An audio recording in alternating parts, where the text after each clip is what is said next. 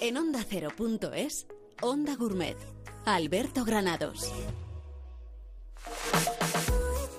Ya estamos en otro Onda Gourmet, eh, estamos inmersos en una ola de calor, aunque si usted escucha este programa, pues no sé, dentro de una semana, de dos, de tres, y haya pasado, diga, bueno, pues eh, no está haciendo tanto calor. Sí, nosotros ahora mismo estamos en 40 grados de temperatura, obviamente hasta la gastronomía cambia, ¿eh?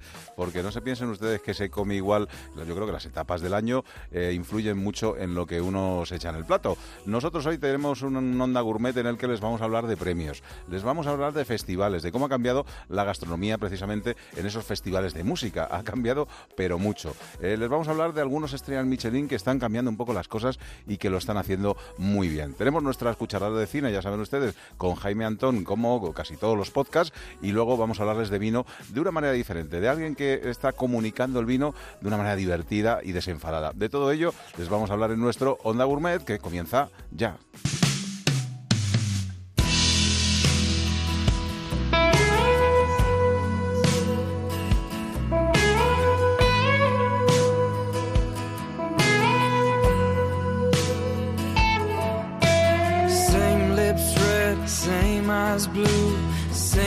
White couple more tattoos.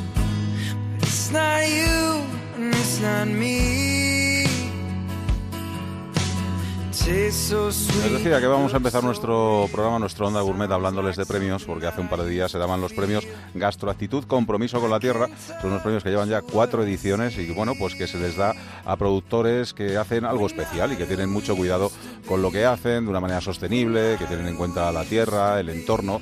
Y para hablarnos de ello, pues tenemos a Julia Pérez, que es la directora de Gastroactitud. Julia, ¿qué tal? Muy buenas tardes. Buenas tardes, Alberto, ¿qué tal? ¿Cómo estás? Pues estupendamente, nada, para charlar de estos premios que no sé si cada vez ya empieza a ser más complicado encontrar a productores que estén haciendo bien las cosas o bueno, pues todavía hay mucha gente de la que poder hablar y, y premiar. No, yo creo que hay muchísima gente cada vez más porque yo creo que cada vez hay más responsabilidad también y también hay mucha gente joven que está volviendo al campo o actividades que no que no eran tan habituales antes. Entonces, no, no, bueno, queda muchísima gente por premiar. Bueno, estábamos diciendo que son pequeños artesanos que con el trabajo que hacen, pues hacen posible la supervivencia de productos gastronómicos de excepcional calidad. Por ejemplo, este año, ¿quiénes han sido los, los premiados? ¿Qué, qué- qué es los, ¿En qué os habéis fijado? ¿Te lo Pues sabes de memoria? Te lo voy diciendo yo. Me, me- me lo sé de memoria, pero se me olvida alguno seguro. A ver, fundamentalmente lo que pasa, estos premios surgen por el recorrido que hacemos durante todo el año, que estamos eh, viendo cosas, pues te llaman, oye, mira que hay no sé quién en tal sitio que está haciendo unos quesos, no, mira que el otro está haciendo pimientos en no sé dónde. Entonces vas un poco viendo y al final haces una, una selección de los proyectos que durante el año te han parecido más interesantes. A veces no nos da tiempo a verlo todo, entonces, bueno, pues también se nos quedan en cartera cosas para, para el año siguiente. Y, y, bueno, intentamos, por ejemplo, este año había un, hay un proyecto que es muy interesante, del que nos habló Luis Lera, de- del restaurante Lera de Zamora, que, que se llama Alas de Campos y es una fundación que está intentando recuperar todo el tema de los palomares, de los pichones, de recuperar esa tradición de tierra de campos, de, de tener pichones y de cocinar nuestros pichones en lugar de mm, comprar pichones importados de otros sitios que además no tienen nada que ver, o sea, no tiene nada que ver el pichón de tierra de campos con el pichón francés. Entonces, bueno, pues nos parecía que ese, por ejemplo, era un proyecto que no solamente incide en el, en el producto en sí, sino que incide también en, en el, en el entorno rural, es decir, que va a ayudar a fijar población, a que la gente se quede en, esas comarcas que se van despoblando y, y que permanezca allí porque va a tener un medio de vida. Pues entonces, esa es un poco la, la filosofía de, de los premios. O, por ejemplo, pues eh, le hemos dado el premio a, a una empresa de, de Cádiz, de Tarifa, que pesca atunes por encargo. Ajá, sí. Eh, los pescan, a- eh, se llaman atún rojo del estrecho y ellos son una familia y pescan atún a caña y por encargo, es decir, los restaurantes les llaman y dicen, pues hoy tenemos que pescar cinco atunes, por cinco atunes, hoy tenemos que pescar dos, por dos. Además, bueno, creo que tienen además una manera de pesca muy muy especial en la que, bueno, pues al final el, el animal no tiene ese estrés que, que tiene otras veces cuando, cuando lo van a sacrificar y, y, bueno, yo creo que están trabajando en ese en ese camino de la sostenibilidad que también es, es muy importante, ¿no? Entre claro, todos por eso, porque dices, Ujú. No, no es amansado. O sea, ellos lo que hacen luego es practicar, una vez que lo han pescado el, el atún, le, le practican el, el método Ikehime, que es el método que practican los japoneses, Eso es. que, que bueno, pues haces que, que el atún sufra lo menos posible, ¿no? Bueno, siempre morir no es agradable, pero bueno, de una forma un poco más, un poco mejor. Sí, sí, desde luego. Y luego ha habido uno que me ha llamado a mí especialmente la, la atención, que digo, oye, vamos a charlar también con él, eh, que son unas verduras muy especiales, eh, que vienen de, de Sanlúcar y, y que es un productor muy especial, ¿no? Pues sí, a ver, es que es una historia. Los, los premios, además de, de- de que el proyecto sea bonito, también son eh, proyectos que tienen historias. Entonces, eh, la historia de, de Rafael Monge, que es a quien tú te refieres, Sí, de sí, cultivo sí. desterrado, pues es muy especial porque su padre tenía un, un navazo, que un navazo es un terreno en, en, en Sanlúcar de Barrameda, pegado a la costa, donde se plantaban, donde había huertas, Ajá. y donde esas huertas se regaban con agua salobre. Es decir, con, con, agua mm, eh, no salobre del todo, pero bastante salobre porque es la capa freática que al subir la marea se inunda. Entonces, bueno, es un agua que tiene mucha mezcla de agua de sal. Ajá. Y eso sí que le aporta a las verduras un, un carácter muy particular. Entonces, bueno, pues con esto del progreso, mm, la mayoría de las, bueno, muchos de los navazos han desaparecido y los pocos que quedan riegan con agua dulce porque es más cómodo, claro, es más cómodo abrir el grifo que utilizar el sistema que utiliza Rafa, que es un, lo que ellos llaman un tollo, que es un agujero con el agua, bueno, pues un sistema mucho más complicado que viene de la época de los árabes. Y entonces, bueno, pues él después de hacer una carrera profesional brillante volvió a su tierra y volvió a casa de sus padres y se puso a cultivar el campo. Pues, Y, y en eso y en eso está. pues vamos a saludarle. Rafael Monge, ¿qué tal? Bienvenido a Onda Gourmet. Hola, buenas tardes, Alberto. Lo- Y Julia, otra vez. ¿Cómo estás, Rafa? ¿Qué tal? Lo vas a tener difícil, ¿eh? Porque lo ha explicado también Julia, que te va a quedar poquito que, que explicar, pero bueno, cuéntanos cómo... Y una- además lo ha explicado muy bien, ¿eh? Ajá. Lo ha explicado muy bien. Bueno, cuéntame cómo alguien de repente deja todo lo que está haciendo para dedicarse al campo y para volver a sus orígenes. Pues lo hice por el respeto a mis padres, le hice caso. Eh, la juventud, igual que otros tantos de, de mi generación que, que eran hijos de agricultores, pues eh, siempre los padres nos, nos recomendaban que, que nos fuéramos de aquí, que hiciéramos carrera y eso es lo que hice. Y me fui en un destierro voluntario, como suelo llamarlo, de 20 años y volví hace dos con, con tres titulaciones, con mucha experiencia profesional y mucha vivencia. Cuando, cuando volví, una de las cosas que, esas cosas que a veces que te dice, tengo algo pendiente, yo no tengo, yo no, no me he llegado ahora, ah, no, no me siento como que tenga algo pendiente, pero sí creo que le debía algo a la tierra eh, y, a lo- y al oficio de mi padre, de agricultor. Eh, ¿Por qué ser agricultor era tan duro? Era co- ¿Por qué un agricultor ha de recomendar no ser agricultor? Y entonces, desde el punto de vista diseñador, vi un problema y, y en ese caso, en ese pro- problema social, económico, y me planteé que, que tenía que, que- cubrirlo. Y, y bueno, pues con el patrimonio que mi padre había atesorado, que en, que en su tiempo pues era como lo peor que le podía haber tocado, es decir, él, él apenas podía vender, competir con, con toda la gente que tenía alrededor, con, como bien ha dicho Julia, un agua muy potable, muy dulce, eh, siguen cultivando el mismo estilo de tierra, pero el agua pues permitía cultivar cosas que, que luego se llevaba mucho a la exportación. Mi padre con agua salada poco podía cultivar. Entonces, con ese, con ese reto eh, y con, con ese inquieto que tengo sobre la gastronomía, eh, productos así muy exóticos, muy de, de todo el mundo, eh, empecé a probar, a ver si a lo mejor con, con el agua salada se puede. Y me di cuenta de que sí, que había cosas de que no solamente se podían, sino que incluso eh, productos que, que se podían cultivar, que estaban al alcance de la mano, eh, cultivados en el navazo, tenían un carácter y un sabor de- muy, muy distinto, muy particular. Eh, y ahí me propuse de, de- de darle una nueva oportunidad al navazo e incluso que fuera casi un producto de origen. No voy a decir como el Rioja, pero que sí, que esos productos que se están cultivando en un sistema que, que, que fue motor local desde el siglo XVI hasta el siglo XVIII en San Lucas y han desaparecido, están desterrados del, de, la cultura prácticamente, ya no solamente del espacio, sino de la cultura, porque hay mucha gente eh, joven y algún que otro mayor que no sabe lo que es un navazo. Y era algo único de San Lucas, Chipiona, Rota y algo por el puerto de Santa María.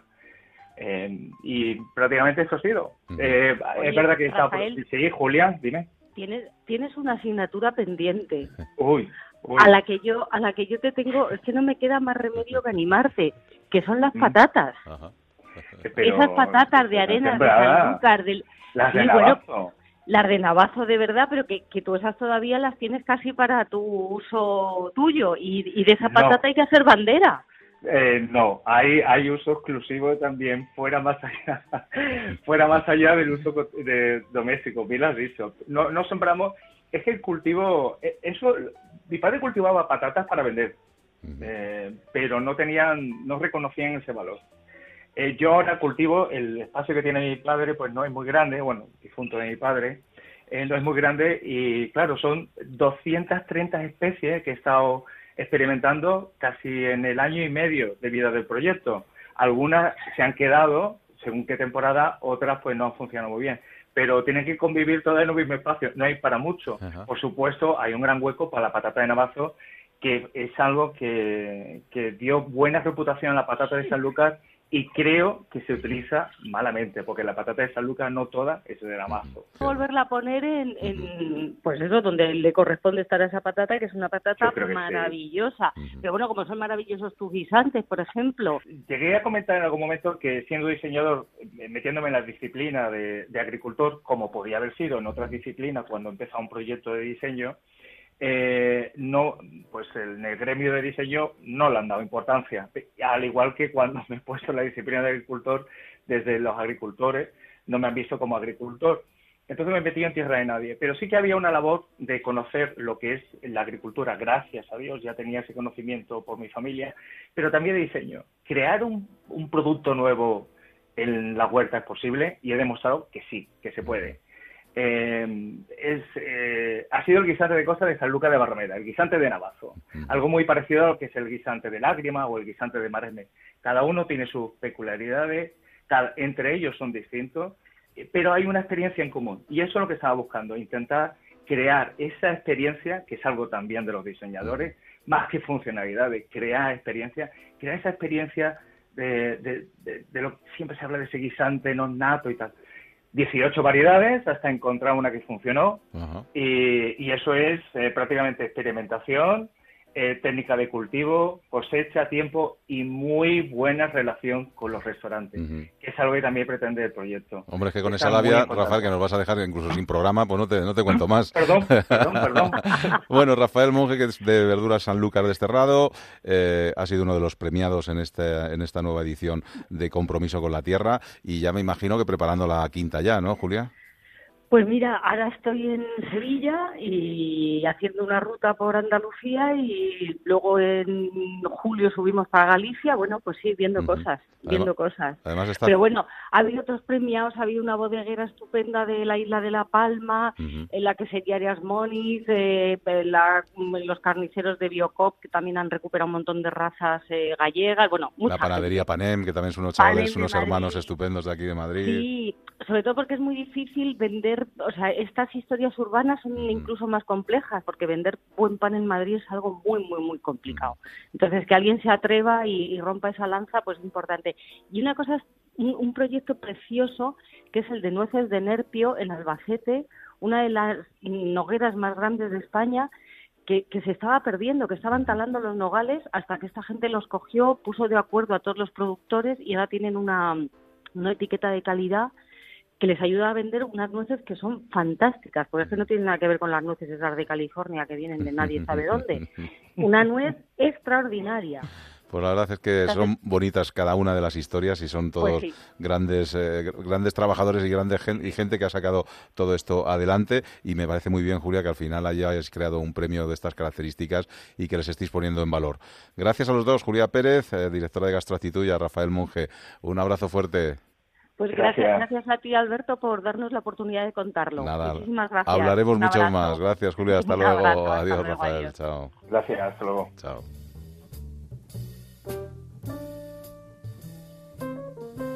En Onda Cero.es, Onda Gourmet, Alberto Granados.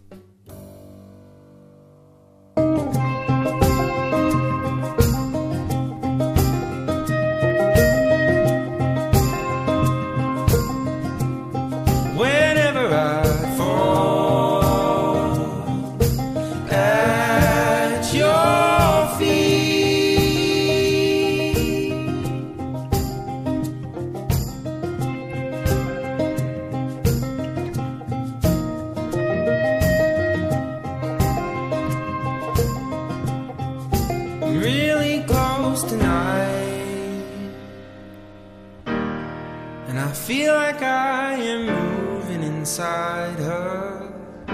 Reconozco que yo soy mucho de conciertos de rock y aún recuerdo con pánico pues aquellos bocatas de pan blanco enchiclado con chorizo de tercera división, que era la única oferta culinaria que había a disposición de los que éramos unos hambrientos rockeros.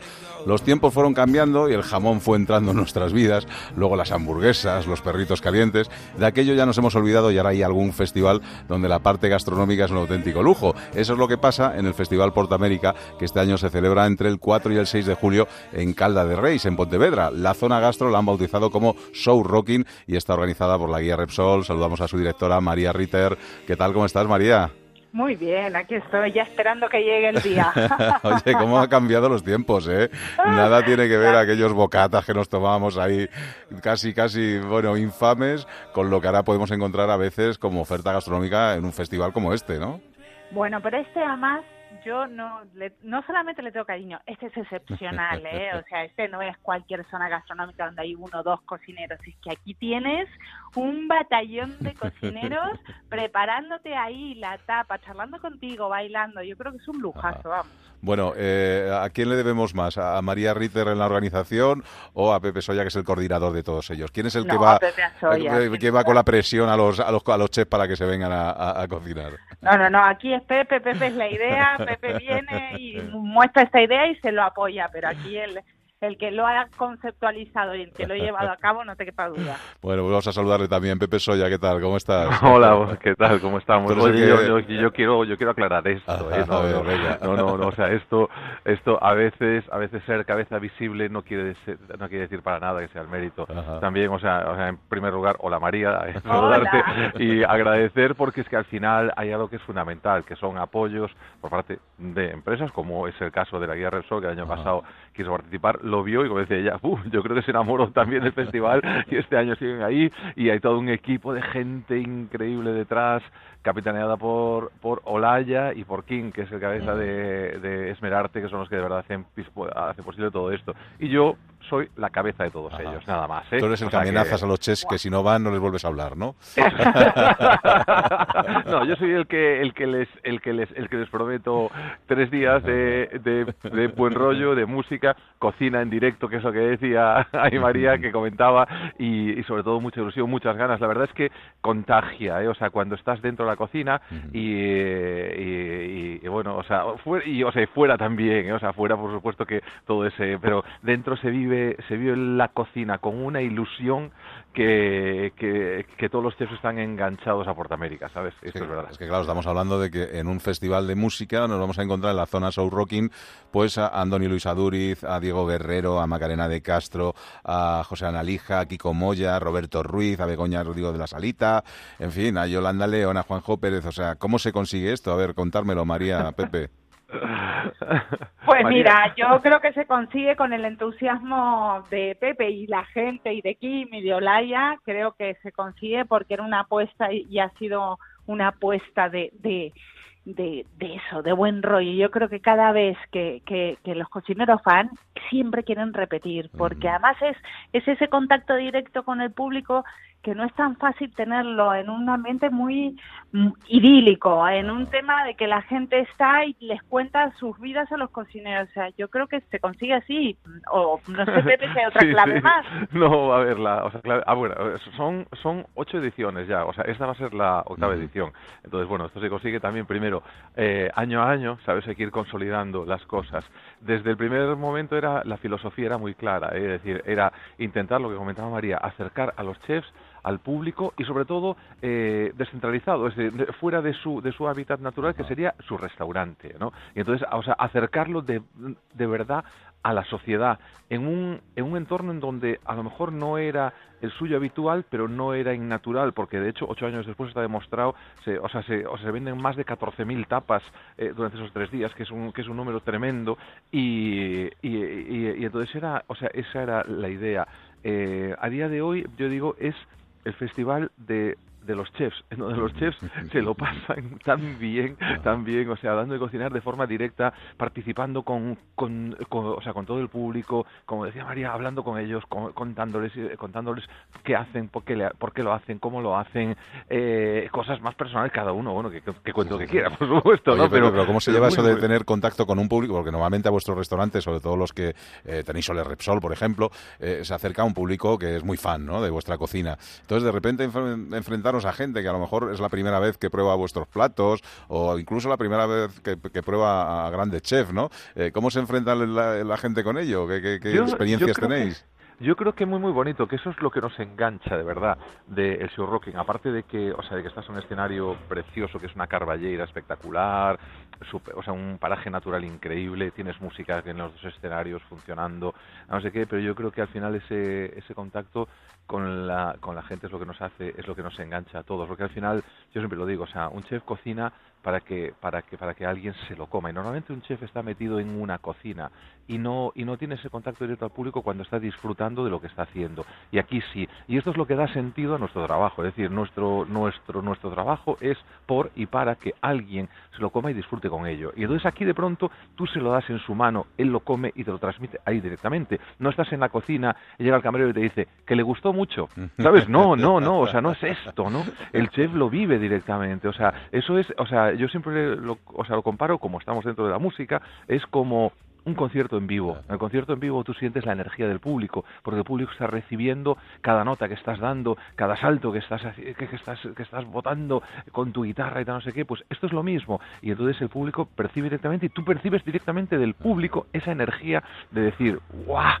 qué bueno está y boom. Y esto es lo que es lo que nos engancha como chefs y lo que insisto lo que da sentido a nuestro trabajo real. O sea no cocinamos para para hacer fotografías o para tal no cocinamos para que alguien se lo coma y disfrute con ello. Y ahí lo ves y lo sientes directamente lo palpas con ellos. Oye María va a ser tu primera vez que vas a disfrutar de este festival o ya has estado más veces no he estado el año pasado he estado el año pasado y aparte eh, un poco y para no ser repetitiva con lo que dice con lo que dice Pepe que de verdad la magia es ir ahí y verlo y ver esa relación. Pero también sobre todo ten en cuenta que esto pegaba mucho con la esencia que queríamos de la renovación de la guía que es eh, que alta cocina esté al alcance a precios populares de público general. Porque creemos realmente que en este país tiene que hay tanta talento a nivel gastronómico que puede darse y puede ser para todo el mundo, que ahí también te das cuenta, ¿no? Están comiendo de, de, de grandes chefs creaciones que han hecho ad hoc para el festival y a precios populares. O sea, creo que es un círculo virtuoso. Oye, Pepe, muchos de los que van a ir los reclutaste ahí en el 25 aniversario de Francis Paniego, que ahí te vi dándolo todo y, eh, os habéis creado ahí una, una vasca de, de, chef que tienen, tenéis muy buen rollo y que lo pasáis muy bien y que yo creo que simplemente con llevar a los que había en ese 25 aniversario ya tenías el festival hecho, ¿no? A ver, mira, mira, te puedo, te, o sea, te puedo asegurar, tengo un problema, porque al final tenemos 30 plazas y cada año tengo un problema porque, porque solo puedo tener a 30 cocineros, ¿no? Y, y, todos quieren repetir y no todos pueden repetir y, tengo que ir cambiando también, ¿no? Y entonces esto esto me, esto me genera un problema, bendito problema, ¿eh? O sea, que, es, que tengas eh, tantas peticiones, ¿no? Pero de verdad que es un problema el no poder atender a todo el mundo. Yo siempre digo, bueno, o llegará vuestro día de palabra, creedme que un año vendréis, un año vendréis, un año vendréis y, tendré que echar a patadas a los que a los que nunca se quieren bajar. Tengo alguno, tengo alguno que ya ha dicho, a mí me invites o no, yo el próximo año vengo. Esto ya me lo dicen y tal. Y con lo que comentaba, pues María, yo el pasado año, claro, yo cuando yo cuando trataba de, de, de explicarles, ¿no?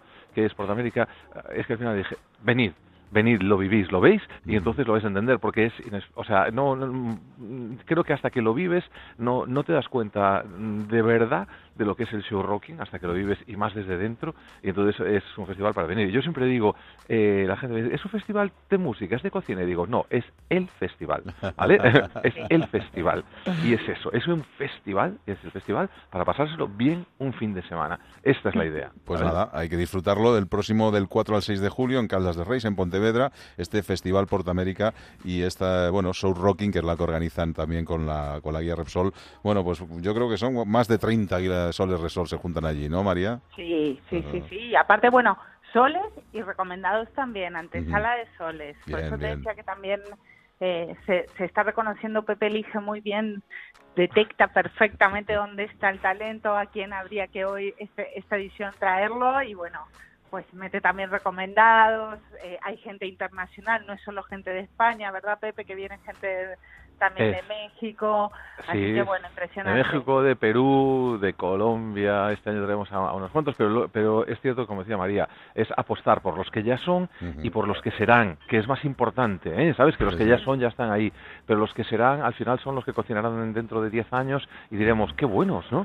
bueno, pues, pues, hay que, pues hay que intentar hacer apuestas y apoyarles, ayudarles, arroparles un poquito para darles ya visibilidad, ¿no? Como dice ella, recomendados pues de la guía. Que, que, que, serán futuros soles, ¿sabes? Pues nada, sin ninguna duda. María Ritter, directora de la guía Repsol, gracias. Pepe Soya, un abrazo fuerte. Gracias. que sea María, un éxito. Nos, vemos en nada, María. Nos vemos en nada y que haya fresquito, que aquí es un calor que no podemos más. Bueno, Seguro ya que sabes, sí. Ya sabes que Galicia, vosotros traéis los soles, ¿vale? Y, lo- y nosotros ponemos el tiempo este ajustadito a temperatura, ¿vale? Nosotros aquí tenemos Perfecto. el termostato bien, bien regulado, no, que no os preocupéis, ¿vale? Un abrazo a los Bueno, dos. Besos a todos. Hasta luego, chao. En onda ondacero.es, Onda Gourmet. all of me. Why not take all of me? Can't you see I'm no good without you? Take my lips, I want to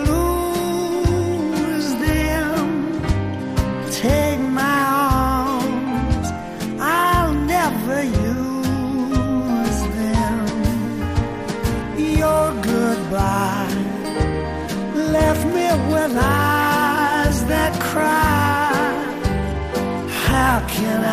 decíamos al principio que vamos a hablar con ¿no? un par de chefs que están haciendo muy bien su trabajo y que están haciendo, se están sorprendiendo mucho a la crítica gastronómica. De hecho, del que vamos a hablar a continuación, bueno, José Carlos Capel, que es uno de los grandes gurús de la información y de la crítica gastronómica, ponía, no sé si ha sido incluso esta mañana o ayer, eh, ponía imparable en su evolución Pedrito Sánchez Jaén, que es nuestro chef, sin paliativos, una de las cocinas más interesantes en estos momentos, con dos, tres ingredientes, compone armonías que emocionan, elegancia, técnica, sencillez y profundidad en los sabores. Y le ha puesto un ocho y medio, que esto lo suele hacer pocas veces. Pedro Sánchez, chef y propietario del restaurante Bagá en Jaén, con una estrella Michelin. ¿Qué tal? ¿Cómo estás, amigo? Buenas tardes, muy bien. Y automáticamente yo le he contestado en Twitter y le he puesto de lo mejorcito que se ha cruzado en mi camino últimamente. Y ha sido verdad, ¿eh? El otro día tuve la suerte de poderme cruzar con tu cocina y de quedarme realmente impresionado. Y como bien dice el maestro, con dos o tres ingredientes, qué bien lo haces, ¿eh? Y cómo lo bordas. Bueno, intentamos hacer lo mejor posible nuestro trabajo y, y en ese sentido va a lo mejor un poco especial por, por el tamaño del restaurante, por eh, la necesidad de hacer una cocina que, que no tenga mucho mucho artificio por el espacio y por el equipamiento que tenemos. Es que yo el otro día cuando charlaba contigo eh, me explicabas un poco cómo era vuestra cocina y yo dije, oye, te tienes que venir a Onda Gourmet a contarnos esto porque eh, no estamos acostumbrados a una cocina así en una estrella Michelin. ¿eh? Cuéntanos cómo, cómo os organizáis y cómo eh, tenéis, en- bueno, un restaurante que tampoco tiene muchas mesas, hay que, hay que decirlo, ¿no? No son, son 12, 14 personas las que entran cada servicio y un local súper pequeño. El espacio, el local entero tiene 45 metros cuadrados. O sea que, que imagínense un poco las dimensiones. La cocina tiene 100 metros cuadrados y, tenemos una inducción, un horno de casa de, y, una Thermomix. Ujú.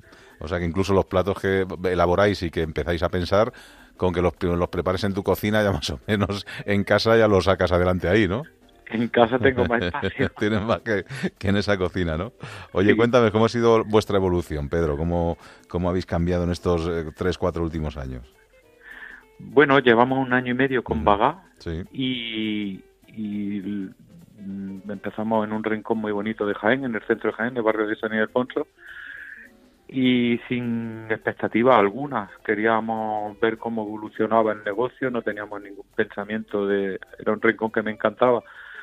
Soy de los que pienso y digo que soy cocinero antes que, que empresario y me daba miedo el, el, el tener un proyecto a lo mejor un poco más grande, con una inversión más fuerte, y decidimos, entre cuatro personas decidimos abrirlo.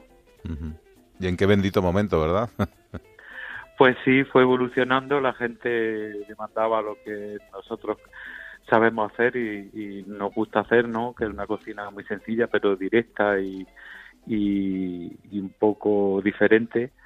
Y, y, bueno, empezamos poco a poco, organizamos un menú de gustación que ha ido creciendo y cada día más acoplado ¿no? al sistema de trabajo, que, que no era fácil al principio y, y bueno, poco a poco pues contento. Eh, las redes sociales, hombre, tienen mucho que ver en todo esto también, porque en cuanto se pone algo de moda, yo creo que es como la pólvora.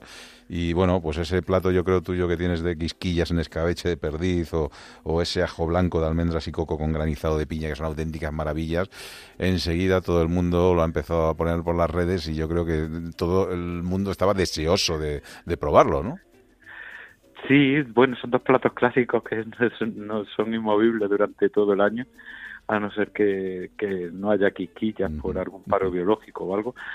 Pero la gente lo busca, las redes sociales hoy en día para mí, sí de los que digo, eso es muy, muy importante. Hay que, hay que hacer atractivo ¿no? El, lo que se expone en las redes sociales y, y luego muy importante el boca a boca. Oye, Pedro, ¿qué, ¿cómo vas a afrontar el futuro? ¿En qué, está tu cabeza? Porque, claro, cada día es más difícil encontrar eh, mesa en tu restaurante, cada día la, lista de, espera empieza a ser más fuerte y no sé si tenéis pensamiento de empezar a dar un, paso más adelante o no. Ahora mismo no pienso en eso. Hay mucha gente que incluso cuando nos dieron la estrella nos preguntaba si íbamos a subir los precios, que no lo hemos subido tampoco yo creo que estamos a gusto, que hay muchos días eh, durante el año y, y mucha gente nos puede visitar, claro que sí, y, ahora mismo no tengo en mi cabeza otra cosa nada que mejorar el espacio un poco durante el mes de agosto que estamos de vacaciones para que la gente esté un poco más cómoda, eh, mejorar un poco el mobiliario y, y quedarnos ahí en el rinconcito. No, no, pues no estáis nada mal, ¿eh? la, verdad. Oye, Pedro, que ha sido un placer, que enhorabuena por todos los éxitos, eh, estáis ahí en boca de todos, estáis haciendo muy bien el trabajo, tú eres una persona muy humilde que además, bueno, pues le gusta lo que hace y eso yo creo que es bueno. Con lo cual, nada, a seguir con todos los éxitos que estáis haciendo y, bueno, a seguir cocinando y a darnos, dándonos tantas alegrías como nos estáis dando. Un abrazo para todo el equipo. Muchísimas gracias igualmente de todos. Oye, si queremos visitaros en Jaén, ¿dónde tenemos que ir? A Vaga. dirección. Barrio San Ildefonso, en calle Reja de la Capilla. Fantástico. Un abrazo fuerte, Pedro Sánchez. Hasta luego. Muchísimas gracias. Hasta luego. Chao.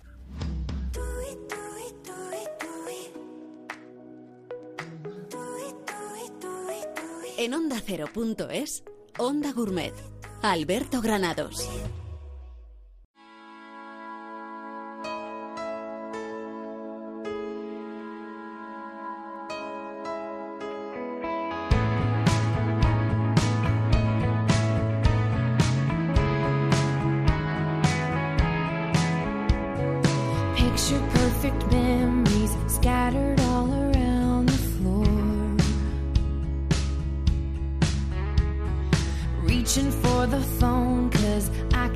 fight it anymore. And I wonder if I ever cross your mind. For me, it happens all the time. It's a quarter after. Otro de los chefs que también están sorprendiendo mucho, que están dando mucho que hablar, es Juan Lu Fernández. Eh, bueno, consiguió una estrella Michelin en su restaurante Lu Cocina y Alma en de la Frontera y ahora ha abierto un espacio que me ha un pajarito, que es una auténtica maravilla, el Mesón Lu Marbella, y para eso le hemos llamado, para que nos cuente un poquito cómo está siendo esa evolución y cómo está disfrutando de esos restaurantes. Juan Lu Fernández, ¿qué tal? ¿Cómo estás? Buenas tardes, ¿qué tal? Bueno, un chef que empezó su carrera dedicándose más a la parte más de pastelería que otra cosa, ¿no? Ahí empecé, ahí empecé, entre harina y panes. Ajá.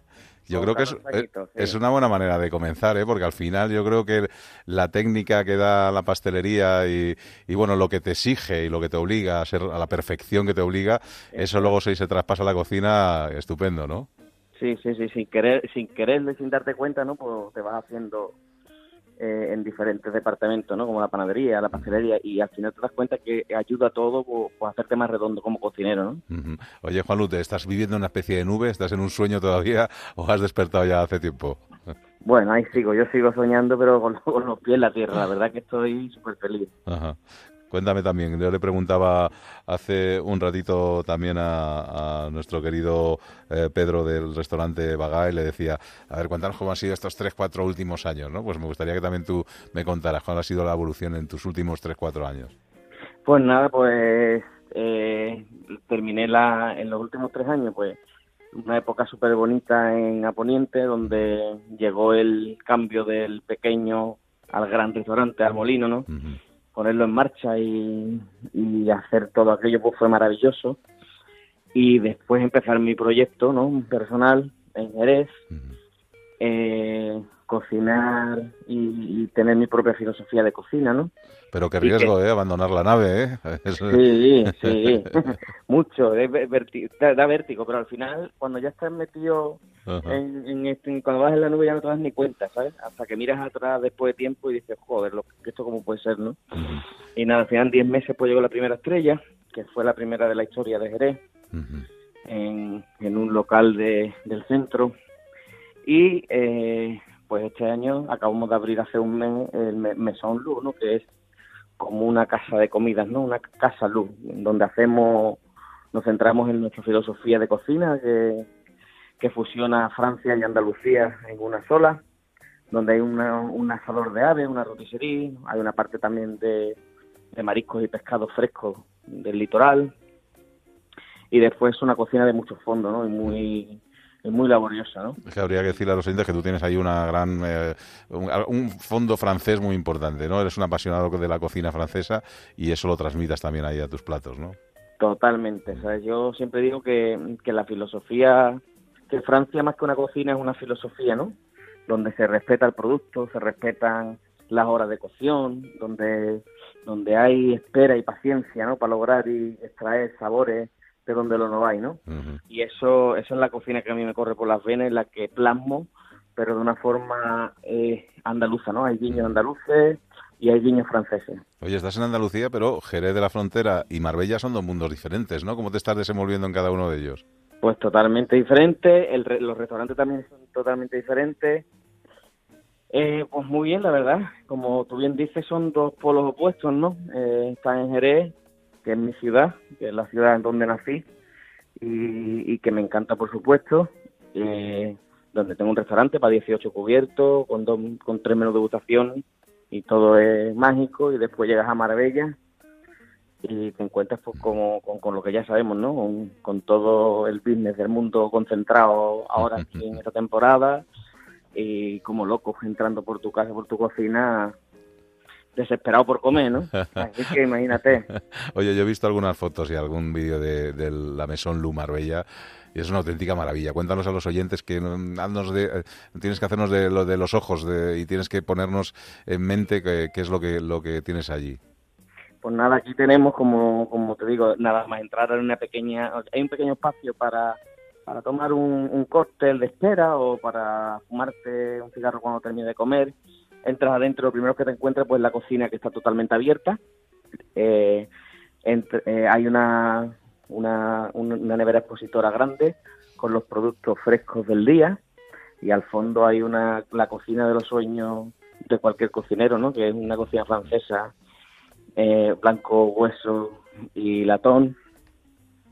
Después de pasar un poco más adelante tiene el espacio de roticería, donde asamos pichones, coquelets, eh, patos y, codornices. Después sale fuera y está la terraza de invierno que llamamos, que es una terraza techada, un espacio precioso decorado por, por Jean Porsche, excelente. Y a la izquierda tenemos eh, un pequeño bar que, llamamos pues Lubar, que justo esta noche empezamos a, sacar los los snacks. Es una carta de snacks totalmente diferente a la de mesón, donde puedes ir y comerte cuatro, cuatro aperitivos de mano con una botella de champán o con, con unos cócteles. Y ya después fuera tenemos la gran terraza con unas vistas a la montaña preciosas y un ambiente inmejorable. Que, que al final a, a un cocinero estar en ese entorno yo creo que le, le debe dar pilas, ¿no? ¿O qué? Hombre, siempre cuando te pone un poco nervioso, te va a mirar a, a la montaña y te calma. Te sales fuera un ratito y ya está. Oye, alguno de los platos emblemáticos, si alguien que no conoce tu cocina tuviera que ir ahí a- al, al Mesón Lu Marbella, ¿qué, qué le recomendarías? Bueno, mm, yo recomendaría el, el emblemático ya mollete de atún de almadraba, ¿no? Que es una, una delicia, un, un par de bocados con, con un pan tradicional como el mollete, con el atún de almadraba. Después uno de nuestros potajes, que son sopas sedosas, eh, o bien pues ibérico o San Germain, que he hecho con guisante. Y para terminar me comería un coquelet. Un coquelet que, que, que- es precioso también, el cómo se hace, cómo se trincha, con la salsa elegida por el cliente, con la guarnición igualmente elegida por el cliente. La verdad es que, que sería mi menú, así escogido en plan rápido. Algo de crudos también del, del, del, del, tem- de la- del expositor y terminar con una tartita fina de manzana. Como- Dios mío, resérvame, ¿eh? yo para mediados de julio estoy ahí, ¿eh? o sea que guárdame unos cuantos molletes de esos, Aquí que me voy a tomar seis o siete. Perfecto, no lo dudo. Juan Luis Fernández, eh, enhorabuena. Están en la avenida Boulevard Príncipe Alfonso de Jolenlole, en el 269, Marbella, Málaga. Y luego, ya saben, su estrella Michelin en eh, Jerez, con, con ese look, cocina y alma. Un abrazo fuerte, que tengas un buen verano. Un abrazo, muchas que gracias. curres mucho. Gracias. Hasta luego, hasta luego. Son nuestros chefs, estos chefs que están brillando, de los que se hablan con ellos.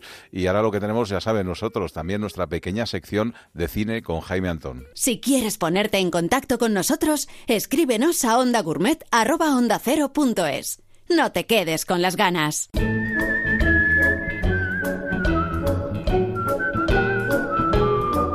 En Onda Gourmet, cucharadas de cine con Jaime Antón. Ya tenemos aquí a nuestro querido Jaime Antón. ¿Qué tal? ¿Cómo estás? Muy buenas. ¿qué Comiendo y bebiendo con la gran pantalla, ¿no?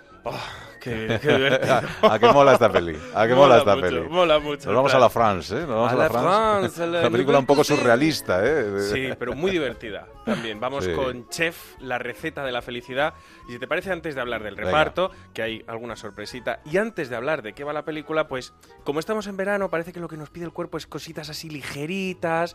Y como muchos oyentes ya, aunque suene mal, les huele un poquito el culo a playa, eh, Sí. pues qué mejor que un buen bacalao. Pero eso sí, vamos a seguir a rajatabla lo que nos dice el protagonista de la película para no caer en los errores. A ver. ¡El bacalao! ¿Cómo lo preparan? ¿Qué? No le oímos. A- Ahora ustedes lo están hirviendo y no hay que hervirlo, hay que hacerlo al baño María y, y no más de 10 minutos, porque luego pierde todo el sabor y se vuelve totalmente... Abran, abran la ventana. ¿Cómo hacen el bacalao? Pues servido en agua con sal. ¿Por qué? No hay que hacer eso, pierde todo el sabor. bueno, hay que decir que el que le está diciendo esto es un pintor que está pegado a la- al cristal Claro. viendo cómo trabajan en una cocina En unos una pobres residencia hombres. de ancianos, Sí, sí, efectivamente. que cocinan fatal, por lo que se ve. Que- Sí, que, bueno, los ancianos, los pobrecitos míos, encima que están ahí viviendo los últimos días y encima comiendo mal. Y este sí es un joven pintor que recupera, o sea, que accede a ese trabajo porque él lo que pasa es que sueña con ser un gran chef. Ajá. Y el problema está en que, claro, llegar a ser un gran chef es muy costoso y a veces el dinero pues falla, entonces se busca este trabajo y acaba pues eso, de trabajo en trabajo porque no le aguanta a nadie porque es muy pejiguero.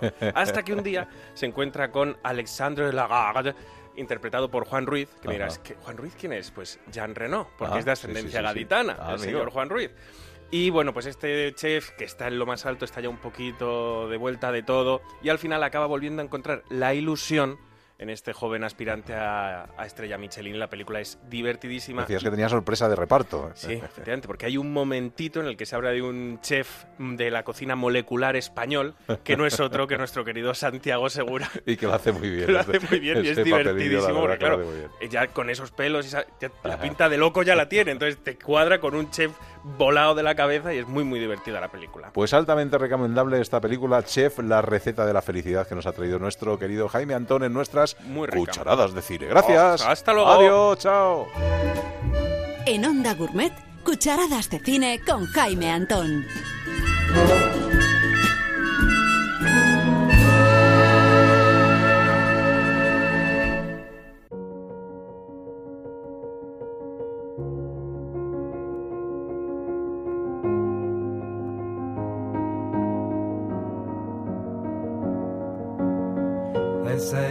It's a matter of time, a thousand days and the sun won't shine before I come back to you.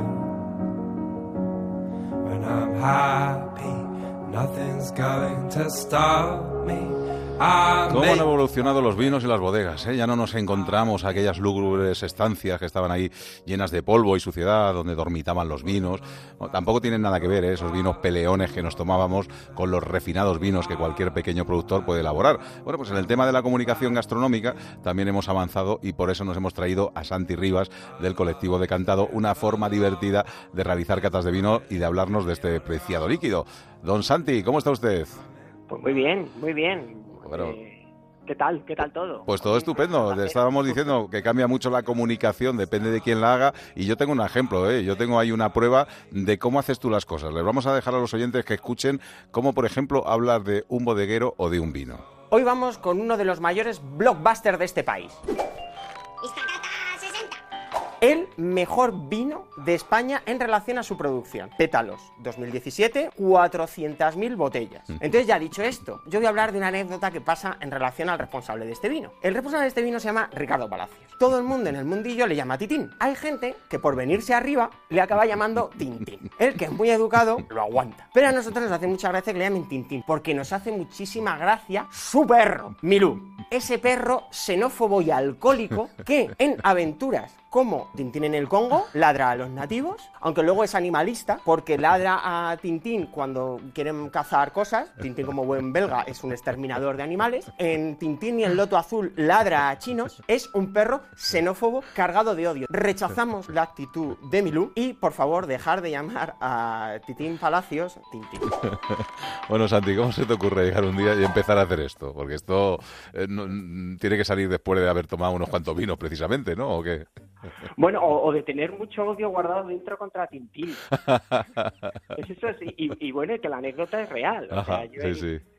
Sí, sí, yo en un, en un congreso de vino de, del Bierzo, pues cuando, bueno, ya era amigo, pero vamos, con- eh, eh, profundicé en cómo se relaciona Ricardo Palacios, Titín Palacios, con, con la gente que allí iba, y efectivamente que la gente le llamaba Tintín por querer hacerse el guay, que es algo muy del mundo guay lover, era en plan, yo conozco a Ricardo Palacios y no le puedo llamar Ricardo Palacios, le tengo que llamar eh, Titín, Titín, ¿no? Que es como realmente se le llama, pero como no se enterado le llaman Tintín. Entonces, eh, era es una broma muy primada entre el mundo wild lover, que no son más de 200 personas en este país, pero es que muy gracioso, ¿sabes? Y ese, y ese es el leitmotiv de, de, de, vamos a decir, de mi cuento de manera de divulgar el vino. Somos muy pocos, porque dentro del wild loverismo hay muy poca gente, pero muy poca gente, a- a- mm, tres, cuatro centenares como mucho, pero es que somos muy graciosos, porque nos creemos que como nosotros es todo el mundo, y que nuestro debate no va a ningún lado, ¿sabes? y, y- pero son muy graciosos. Entonces yo digo, como, como el espectáculo eh, lo copa todo, yo digo, es que tenemos que llevar eh, eh, esto a la sociedad del espectáculo, el wailoverismo. Oye, Y ¿cómo, ya, cómo surge de, de colectivo de cantado? A ver, cuéntame.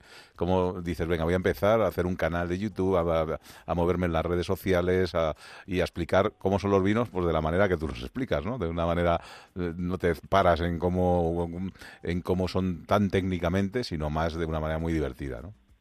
Bueno, o sea, bueno, eso intentamos. que. Sí, sí, sí, sale, sale. bueno, bueno. Eh, sí, sí, porque hay gente que se, que se sigue quejando de, sobre todo en los vídeos, de ¿y dónde está la cata? ¿no? O sea, la gente como que le tranquiliza muchísimo que, que yo beba el vino y, y diga que está bueno o que lo defina brevemente. Eso es una cosa, eso es como poner un sello a un documento, ¿no? Que ya tiene, vamos, que marchamos de autoridad. Bueno, pues esto es igual. Eh, esto al final nace de, de- Yo llevo muchísimos años bebiendo vino, o sea, de hecho más de 20 años, antes de la edad legal. Eh, sí. Y siempre vino con pretensiones, es decir, saber lo que estás bebiendo. O sea, mi, parte de mi familia eh, distribuye vinos en Francia, entonces vinos naturales en concreto. Entonces, pues nada, ellos eh, desde muy pequeño, bueno, desde muy pequeño, desde la adolescencia, pues ya me dicen, oye, esto es esto, esto es esto, esto es así, esto es así. Entonces, bueno, pues mi escuela francesa de- de- del mundo del vino eran vinos, pues eso, muy frescos, muy muy ligeros, justo en una época en la que en España el pintazo, ¿no? Era, era lo que más se llevaba. Y en, en, paralelo a ese tipo de, de, de, vinos había una comunicación como muy seria, como muy... Entonces un día hablando con un crítico de vinos me dice, hombre, es que nosotros no podemos poner que un vino está bueno, porque eso, ¿qué es? Tres líneas, dos segundos, tenemos que poner ahí un montón de cosas, ¿eh? que luego el resultado es que está bueno. Pero llena de esto un poquito de texto. Y yo dije, ya, pero ¿por qué no completas el texto con otra cosa ajena al vino? Si el vino está bueno, está bueno. Habla de otra cosa. Y ahí un poco surge, luego teniendo mucha suerte, porque luego conocí una productora que es con la que hago estos vídeos, que se llama Doctor Cerebrus, que, que, bueno, pues cuando les conté el proyecto en una fiesta de whisky, por cierto, nada wild lover, fue whisky lover, ¿sabes? Pues me dijeron, ¿eh? ¿Tú todo esto que estás comentando lo dirías delante de una cámara?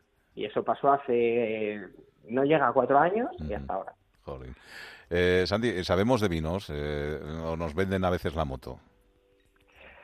Bueno, eso es complejo, eso es complejo. Eh, a ver, es que primero habría que definir qué es saber de vinos. O sea, para mí saber de vinos es encontrar e, ese vino que tiene las características que a ti te gustan y, e ir por ahí, no porque lo diga un tercero, ¿sabes? O porque esté de moda.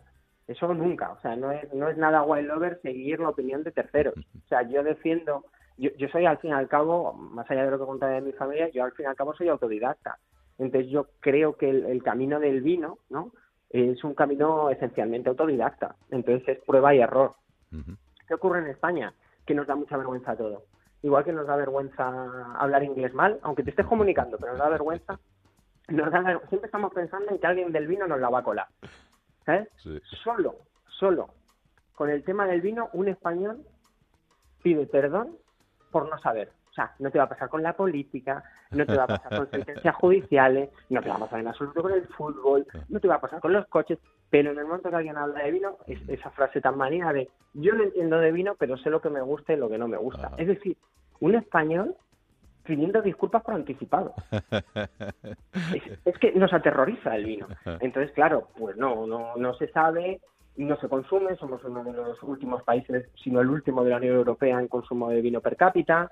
Eso la gente no se lo cree, ¿eh? cuando tú lo cuentas y dices, no, no, somos grandes productores, pero aquí en España el vino también puede ser, porque, fíjate, yo una vez di una conferencia que era como que los que los somos los que nos gusta el vino somos auténticos héroes y es por eso, porque al final vas a los sitios, no tienes la copa de fin buena, el vino está fuera de temperatura, tienen dos marcas nada más de, por copas y, no son buenas, en fin, que somos auténticos héroes. ¿eh?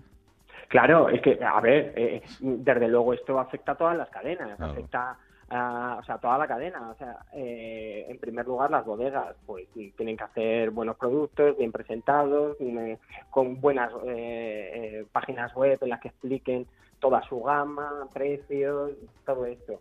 Tiene que haber una hostelería que, que sea responsable y que sea que cuide el producto que vende. Y luego la gente se tiene que interesar, porque yo puedo hacer humor u otros hablar de la manera más técnica posible, unos ser aburridos, otros ser divertidos, lo que tú quieras. Pero hay un momento en que yo no te voy a echar el vino a paladas. O sea, de ti depende eh, que, que, o del cliente final depende que esto le guste y, e investigue. Eso sí, eh, yo me conformo con que, vamos a decir, disfruten de, de, un vino. Ya está, no hace falta saber mucho más ni, ni, ni, beber eh, Francia, Eslovenia, Chile, Portugal. O sea, si a ti no te gustan los Rías Baixas, pues los Rías Baixas, pero por lo menos que sepas que se llaman Rías Baixas, ¿no, Álvaro? O cosas así, o sea, beber con un poco de conciencia, que eso tampoco quiere decir gran cosa. O sea, no hace falta, ¿no? ¿Y qué hacemos, qué hacemos, Andy, con las cartas de vino? Esas cartas de vino en las que a veces nada más que te ponen el nombre del vino y el precio, y en la que uno no sabe ni la denominación de origen, ni, ni el tipo de vino. Eh, también nos tendrían que facilitar también un poquito las cosas para que nos arriesguemos, porque al final, si no, lo que pasa es que uno encuentra dos marcas que sabe que le gustan y como las encuentre en, en una carta de vino es lo que pide, ¿no? Claro, o, o, si no están, pues tira por la cerveza, claro, claro. ¿Cuántas veces tú vas...? sí que la hostelería ahí tiene mucho que hacer. Sí, sí. Y mira que no nos podemos quejar de hostelería en este país, pero aún así, en, en, ese sentido, pues vuelvo a decir lo mismo, como no, como el personal no está formado y, o no tiene interés, yo no sé bien de dónde viene eso, ¿eh? pero es algo casi atávico. O sea, yo he leído libros que hacen retrospectivas históricas del vino en España y ya a mediados del siglo XIX el, el español odiaba un poco el vino, ¿eh? O sea, le gustaba el vino encabezado, alcoholizado, le gustaba una cosa recia, o sea, este vino, vamos a decir que imitaba al bordelés con el que nace Rioja, ¿no? En el Medoc a la vez y todo eso, eso se consideraba eh, una aberración, una cosa francesada de, o sea, mal, ¿sabes? Entonces, y, y claro, pues si en la hostelería pues tampoco te lo explican, no te lo sirven bien, y- o cuando vas a pedir qué vinos tienes, a, a mí me ha pasado, Rioja y sí, sí. Bueno, pero ¿qué Rioja y qué Ribera? Claro, porque no- Porque no es lo mismo un Pingus que un Quintamilú. Que los dos están muy buenos, pero que Sí, uno vale 1.500 euros la botella y otro vale 6. Nos queda mucho, nos queda mucho todavía mucho camino para poder eh, estar a la altura de otros de otros lugares. Pero bueno, está bien que haya gente como tú, Santi Rivas, de ese colectivo de cantado, contándonos la- las cosas de otra manera. Que ha sido un placer, que este verano voy a estar eh, haciendo cositas los domingos por la mañana, con lo cual espero que en alguna me acompañes y que sigamos charlando de vinos y, y de lo que más nos gusta, que es el comer y el beber. Un abrazo fuerte y que le busquen eh, en YouTube y en las redes sociales, colectivo de cantado que, que por ahí anda. Gracias, un abrazo. Adiós, hasta luego, chao. Alberto Granados, Onda Gourmet.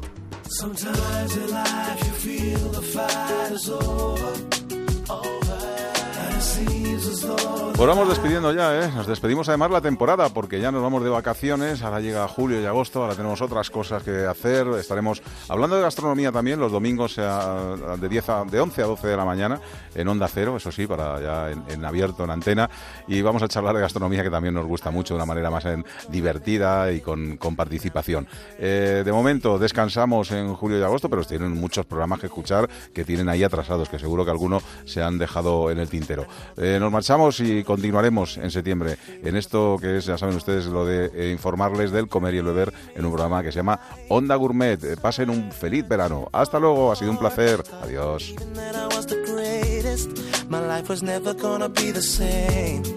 with the money came a different status. That's when things. Now I'm too concerned with all the things I own.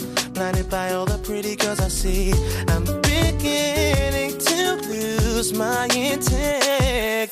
Sometimes in life you feel the fight is over, over. And it seems as though the writing's on the wall. Yeah. Superstar, you finally made it. But once your picture becomes tainted, it's what they call the rise and fall. I never used to be a troublemaker. Now I don't even wanna please the fans. No autographs, no interviews, no pictures, endless demands. Gave in the vices that were clearly wrong. The types that seem to make me feel so right. But some things you may find can take over your life. Burn all my bridges, now I've run out of places. And there's nowhere left for me to turn. Been caught in compromising situations I should have learned from all those times I didn't walk away when I knew that it was best to go. Is it too late to show you the shape of my Sometimes heart? in life you feel the fight is over, mm, yeah. and it seems as though the writing's on the writing's on. Superstar, you finally made it. Oh, Once your picture oh, becomes tainted, it's what they call, what they call the rise and fall. Rise and fall. Now I know I made mistakes. Think I don't care, but you don't realize what this means to me. So let me have just one more chance. I'm not the man I used to be. Used to be. Sometimes in life you feel the fight is over.